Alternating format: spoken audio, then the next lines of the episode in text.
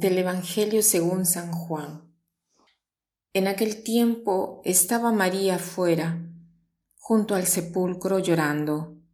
Mientras lloraba se asomó al sepulcro y vio dos ángeles vestidos de blanco, sentados uno a la cabecera y otro a los pies, donde había estado el cuerpo de Jesús. Ellos le preguntan, Mujer, ¿por qué lloras? Ella contesta, porque se han llevado a mi Señor y no sé dónde lo han puesto. Dicho esto, se vuelve y ve a Jesús de pie, pero no sabía que era Jesús.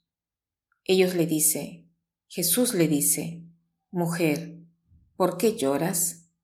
Ella, tomándolo por el hortelano, le contesta, Señor, si tú te lo has llevado, dime dónde lo has puesto, y yo lo recogeré. Jesús le dice, María. Ella se vuelve y le dice en hebreo, Rabuní, que significa maestro.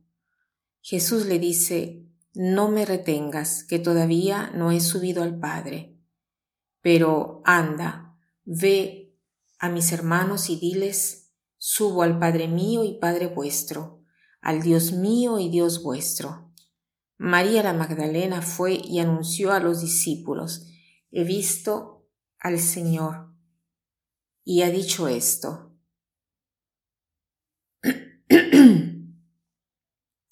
El Evangelio de hoy es uno, eh, eh, uno de los Evangelios de la resurrección, pero hoy, eh, por la primera vez, lo que me ha impresionado más son estas lágrimas que sobresalen con el mensaje de la resurrección, porque cuando nos hemos saludado y hemos dicho feliz fiesta de Pascua, el gozo de la resurrección, el gozo del resucitado, eh, la serenidad, la paz, sobre todo en este tiempo de Pascua.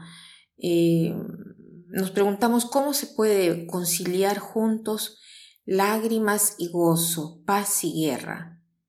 Y este pasaje creo que nos da la clave de la lectura.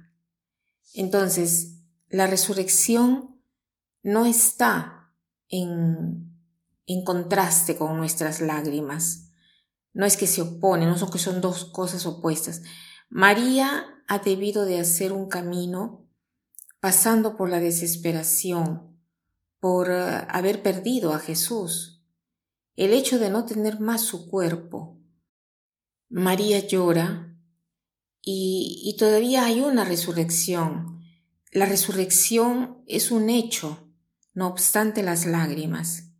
Y es este el mensaje que nos quiere dar hoy el Evangelio, que no obstante nuestras lágrimas, en medio de las lágrimas más difícil que derramamos, como por ejemplo la de nuestros hermanos en Ucrania, en Rusia, o personas de otros países en guerra, o tantos sufrimientos que están pasando tantas personas, la resurrección, el mensaje de la resurrección es verdadero, sobre todo para ellos y también para nosotros en cada momento de desesperación que tenemos. Entonces, ¿qué debemos hacer para activar esa resurrección? Para que pueda ser eh, recibida. Si nosotros leemos bien este pasaje, dice, María se volteó para ver en primer lugar al jardinero y después para reconocer a Jesús cuando Jesús la llama por su nombre, ¿no? Hay una voz que nos llama por nombre y esa voz no es un mensaje dado a todos, sino que en medio de nuestros sufrimientos Jesús pronuncia nuestro nombre y nosotros debemos escuchar nuestro nombre, porque el mensaje de la resurrección es para nosotros en ese momento, porque así como es único el sufrimiento que estamos eh, viviendo, pasando en aquel momento, es única la resurrección que estamos llamados a experimentar.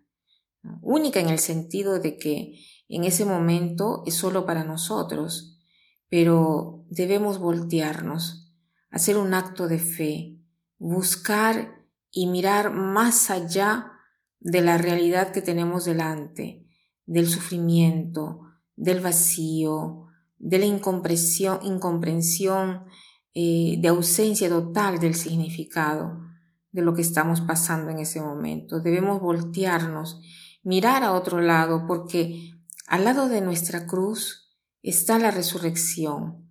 Al lado de cada tumba vacía está el anuncio de una vida resucitada, no una vida robada, sino una vida resucitada.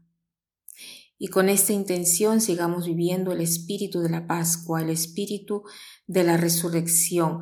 Vivámoslo para nosotros en nuestro corazón y anunciémoslo a quien tengamos cerca de nosotros. Que pasen un buen día.